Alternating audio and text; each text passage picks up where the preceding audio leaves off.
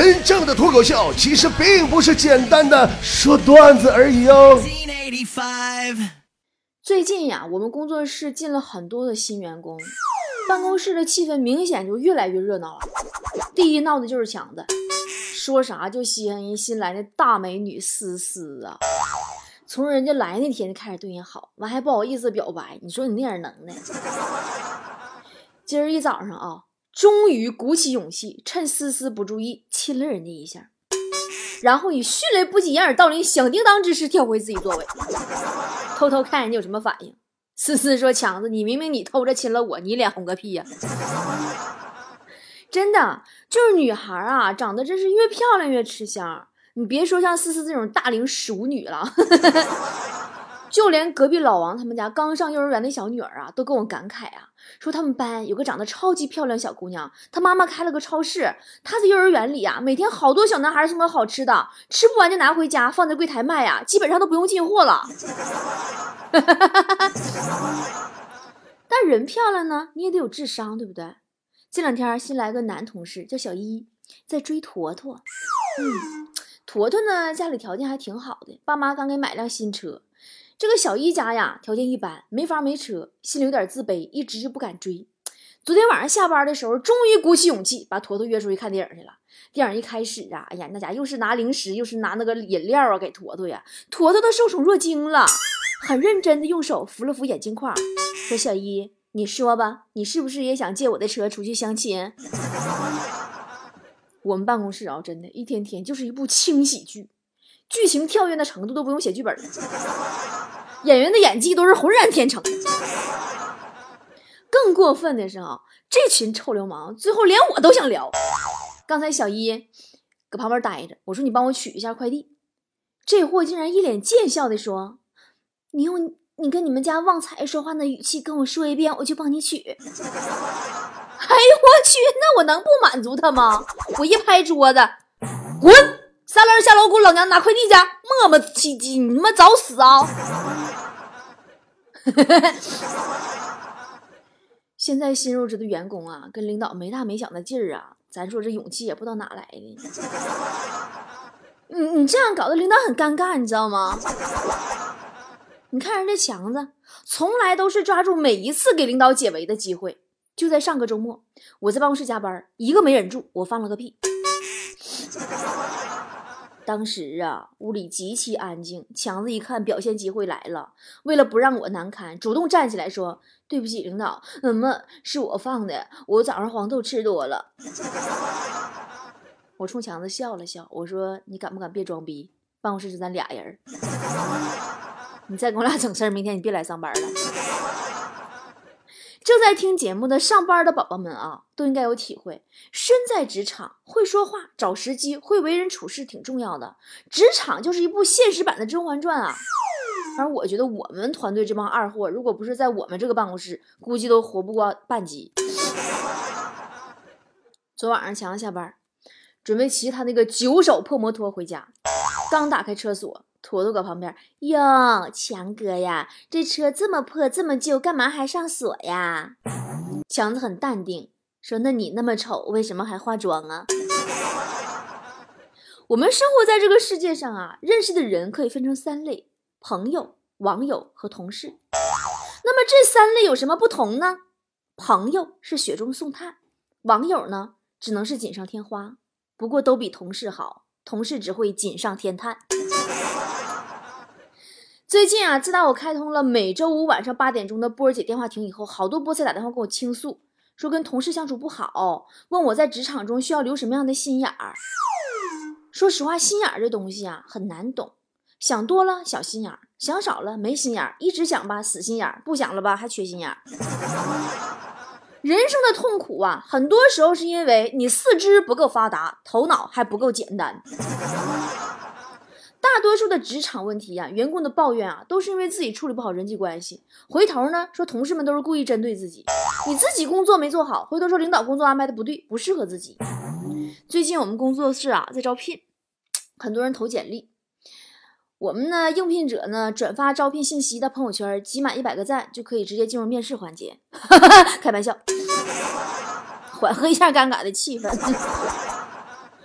我每天都收到各种简历，昨天发现一份不错，一个姑娘要应聘公众号编辑，我就让她试着写一篇推文发给我。这丫头写完我一看，全篇都在夸我，给我都夸懵逼了。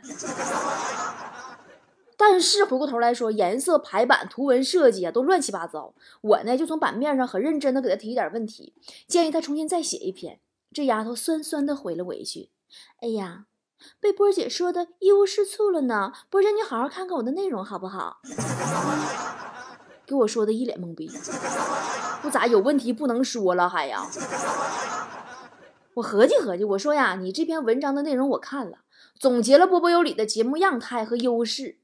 如果作为一篇业内的论文来说呢，我觉得是可以的。但是作为一篇公众号推文，我真不知道什么样的粉丝愿意看这么浮夸的论文。我说你还是再写一篇这个适合公众号的推文，然后重新调整一下你的版面的风格。我还挺热心，发了一份啊咱们内部的公众号排版设计的学习资料给他借鉴。然后等了足足有五分钟，这丫头回我一句：“嗯，波儿姐，如果我应聘成功的话，我能赚多少钱？”我这边我都乐了，我说你还是先应聘成功再说，行不？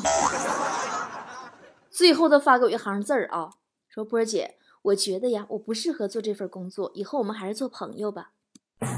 我把他拉黑了。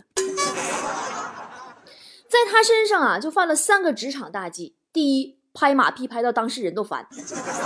你以为拍马屁就一顿夸就完事儿了？你要抓住领导心里需要的点。你得拍到哈马自己都信了，要不然哪匹马愿意让你拍屁股啊？你这是技巧，我会在以后的节目里专门教大家如何拍马屁。这期先说说别的问题。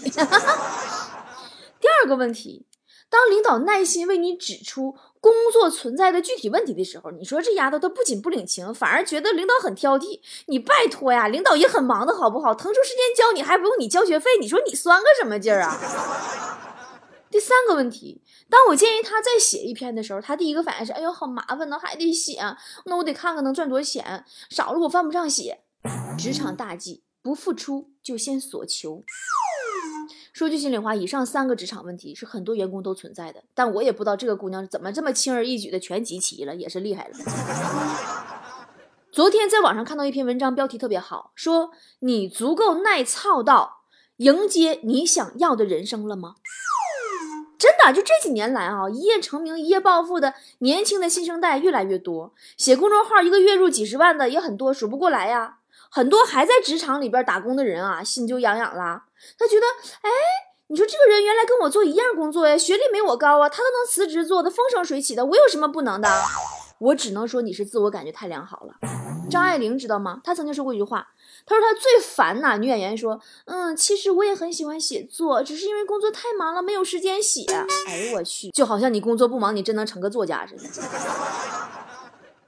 跟你们说啊，这种人这辈子别说作家。成家都不带幸福的，你骨子里有问题吗？你知道成为一个作家需要经历多久的沉淀呀、积累呀，多少个日日夜夜的笔耕不辍呀？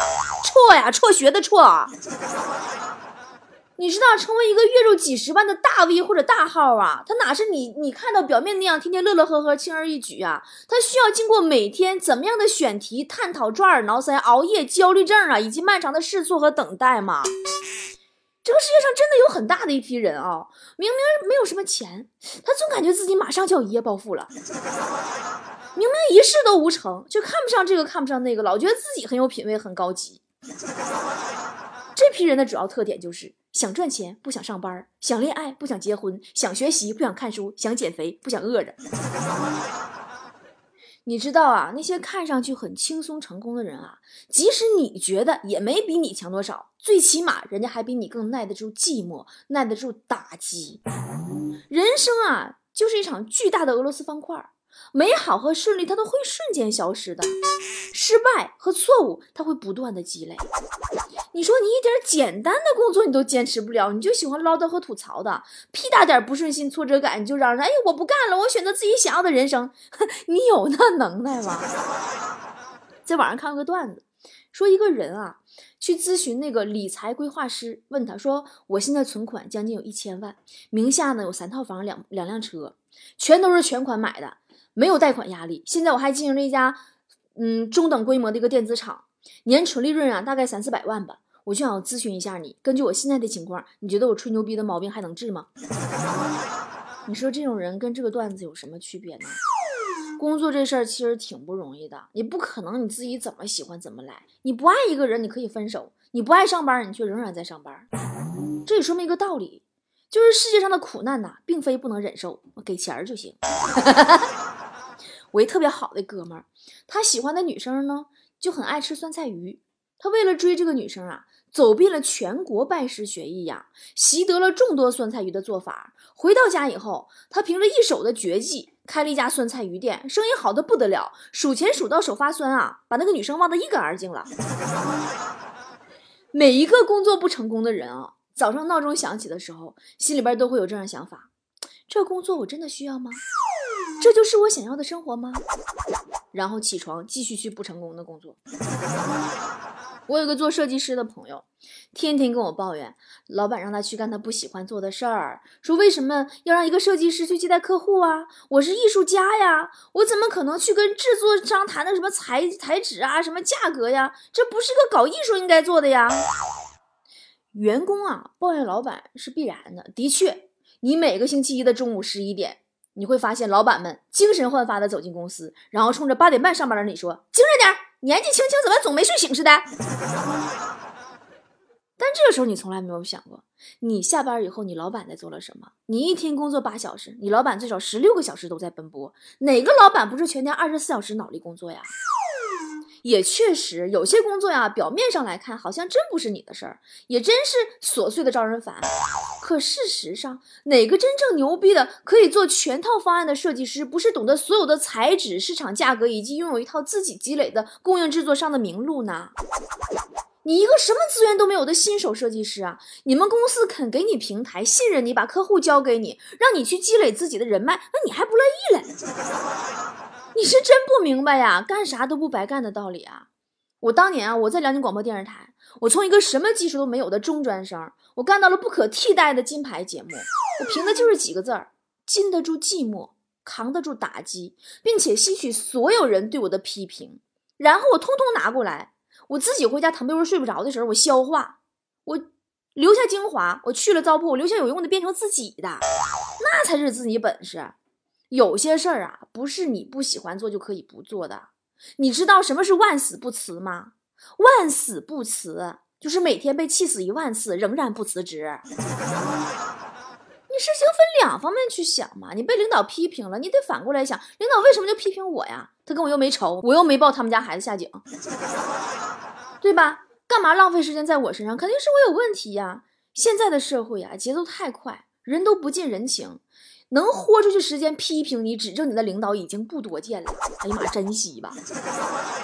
大多数的领导啊，都是看你做的不对，直接把你就开除了。谁不愿意用那种不操心的成手啊？对不对？职场如战场，所有的人的时间都是金钱和性命，没有那么多愿意手把手教你的上司和前辈，遇到一个少一个了。职场不是谈恋爱，没那么多你情我愿，也不是幼儿园，你不吃饭不睡觉还得哄着你。我就用我自己实际经验告诉你吧，一个能边吃饭边哭的人，绝对是可以活下去的人。你不喜欢，你说这工作不好；你不习惯，你就说这个人不对。最后你啥也干不成，没人喜欢你和习惯你。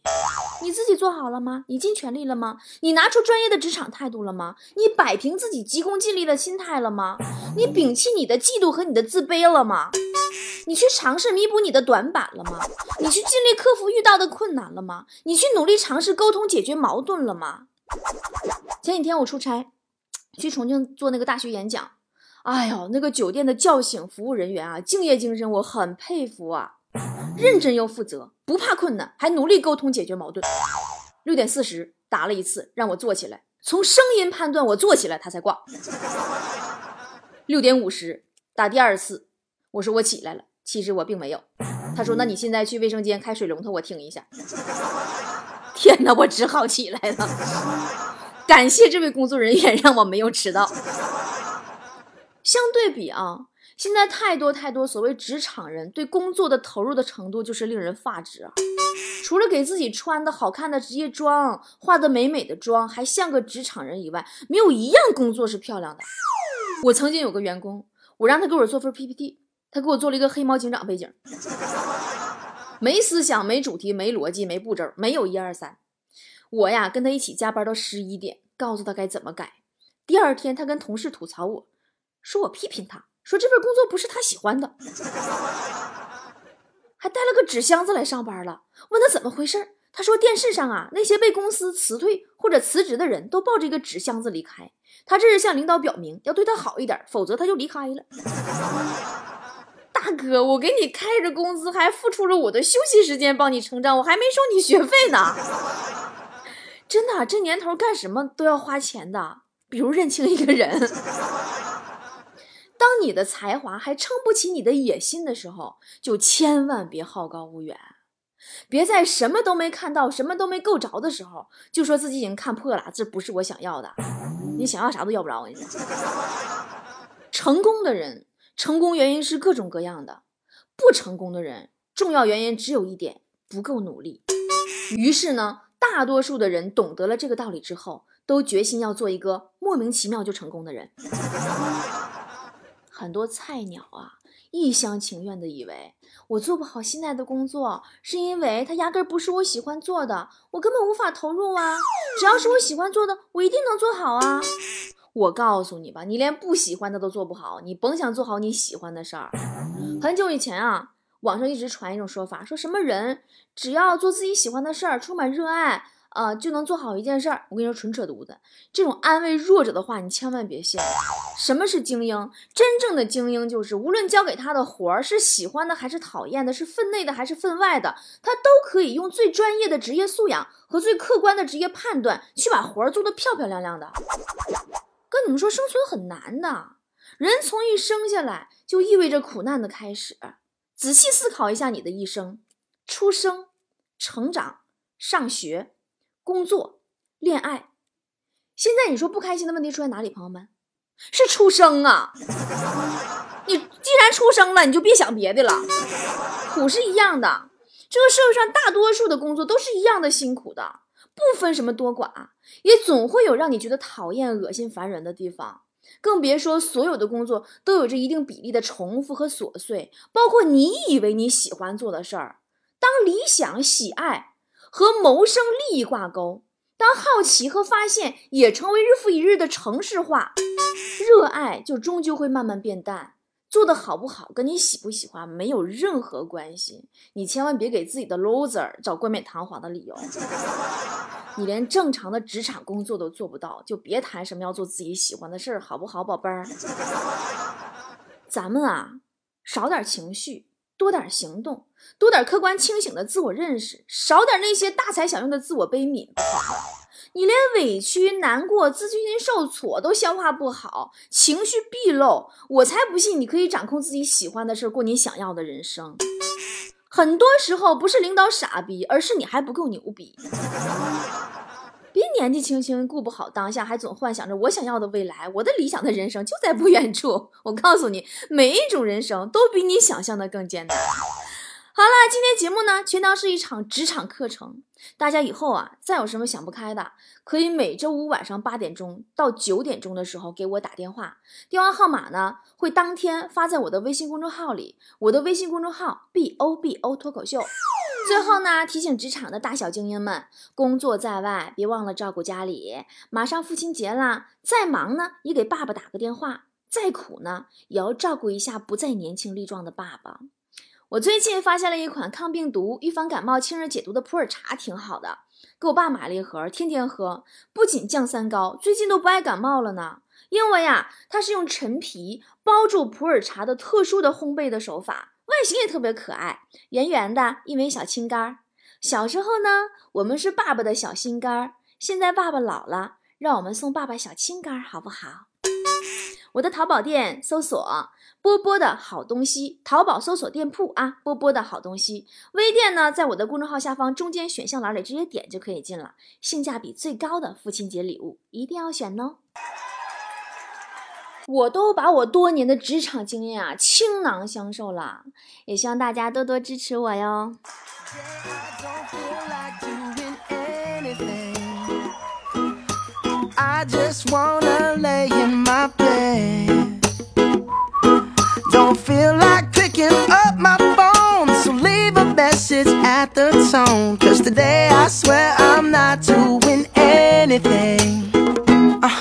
Gonna kick my feet up, then stare at the fan. Turn the TV on, throw my hand in my pants. Nobody's gonna tell me I can't. Nah, I'll be lounging on the couch, just chilling in my snuggie. Click to MTV so they can teach me how to Dougie. Cause